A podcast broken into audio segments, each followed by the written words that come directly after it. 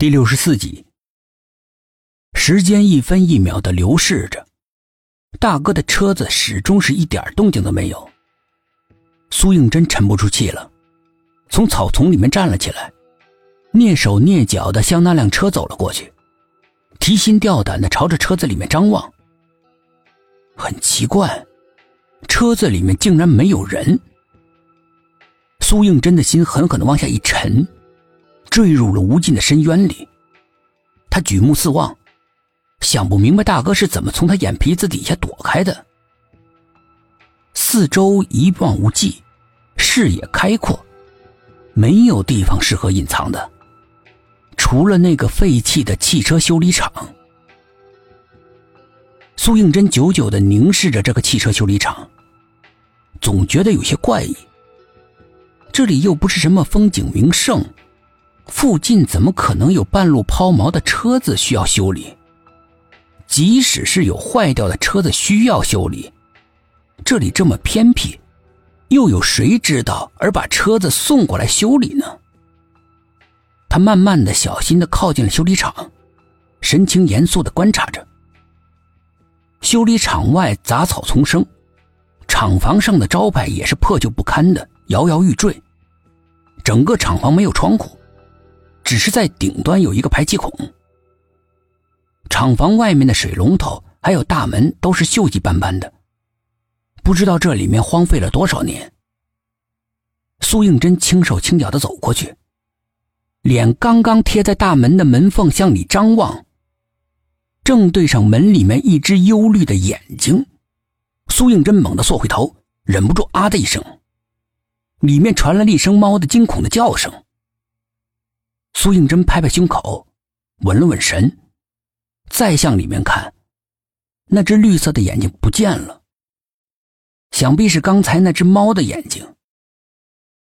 铁门没上锁，但是很怪，门把手很光滑，一点锈迹都没有，证明有人经常来这里。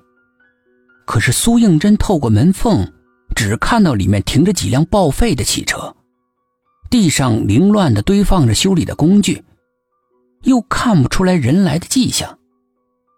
况且这里什么都没有，谁会不断的光顾这放废铜烂铁的地方呢？苏应真正犹豫着要不要进去看看，里面传来了咣当的响声。有人。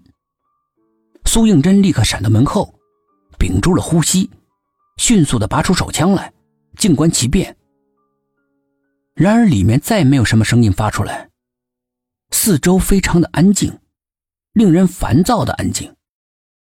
就连刚才一直不停鸣叫的知了，也突然停止了无休无止的鸣叫。等了一会儿，苏应真伸出手去推那道沉重的铁门，尘封已久的铁门像个冥想的老人一样，被人突然惊醒，发出了不满的、沉闷的。又粗大的“呀”的一声，在死一般寂静的环境里面惊心动魄，几乎可以把人吓死。苏应真慌忙收了手，那让人丧胆的声音就像是折断的箭雨，戛然而止。苏应真等了一会儿，似乎刚才的声音并没有惊动什么，他这才又开始推门。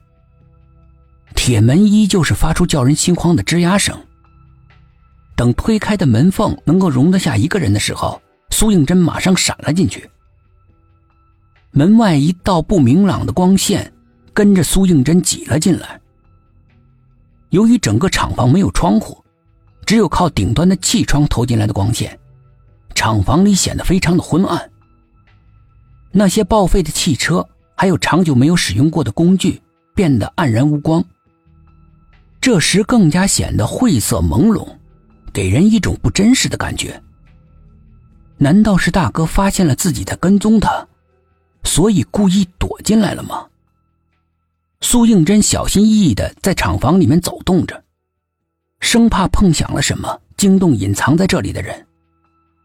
那个人一定是大哥吗？他仔仔细细的搜寻了一番，很奇怪，根本就没有人。厂房就这么大，能容身的地方不多。究竟那个声音是谁发出来的呢？